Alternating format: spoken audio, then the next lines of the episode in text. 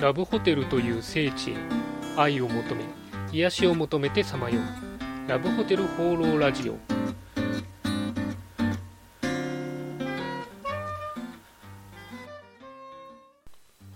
はいということで今週も始まりましたラブホテル放浪ラジオ第41回。パーソナリティのラブホテルファンブログ管理人です。実はあの前回一応記念会40回で記念会だったんですけども、えー再生回数は最近では一番、えー少ない感じになってしまいました。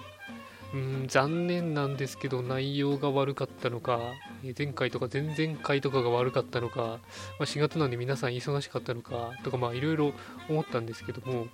まあ、あの原因は結局わからないんであのリスナーの皆様にはですねぜひあの盛り上げるお便りを送っていただいたりとかですね、えー他の人に紹介していただいたりなんかすると嬉しいかなと思ったりしました。まあもちろん私が一番頑張らなきゃいけないような気はしますけども、えーそんなわけで今週もよろしくお願いします。今週の気になったラブホテル情報。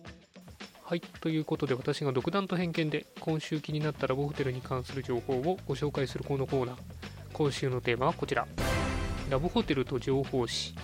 です、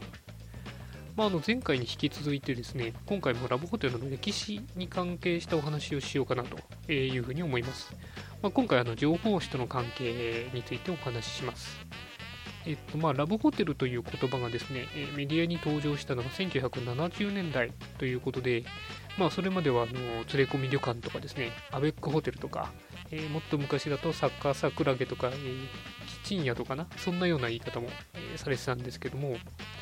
でまあ、このラブホテルっていう言葉がなんでこう1970年代に登場してきたかというとですね、1個があの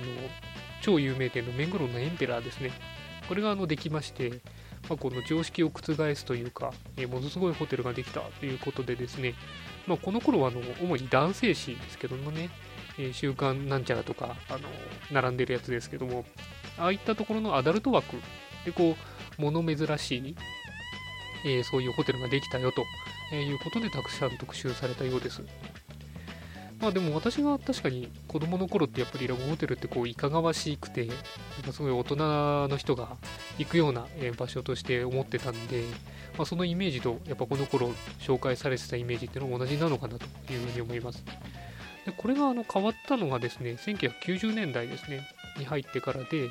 えー最初にピアが、えー夜遊びのスポットとしてあの漫画喫茶とか、えーサウナとかああいうもののと同じ並びとして紹介するようになったと、えいうことみたいです。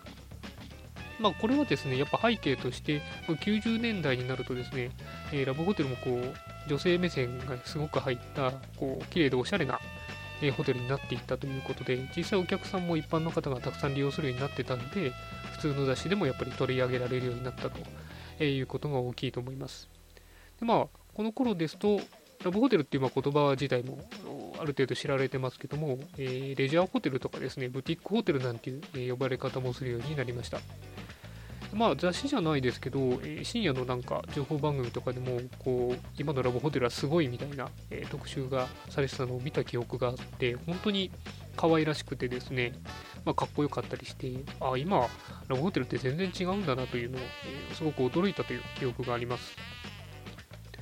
まあ、ちなみにあのピアノ特集に関してなんですが、えー最初は本当にこうみんな読んでくれるんだろうかと受け入れてくれるんだろうかというのが、えー作ってる側もです。もう不安だったみたいで、まあ、記事の一つとして、えー取り上げたんですがこれがかなり、え反響が大きかったようでもう翌年にはですねもう特集全面的にラブホテル特集をした、えー刊を、え出すようにしたそうです。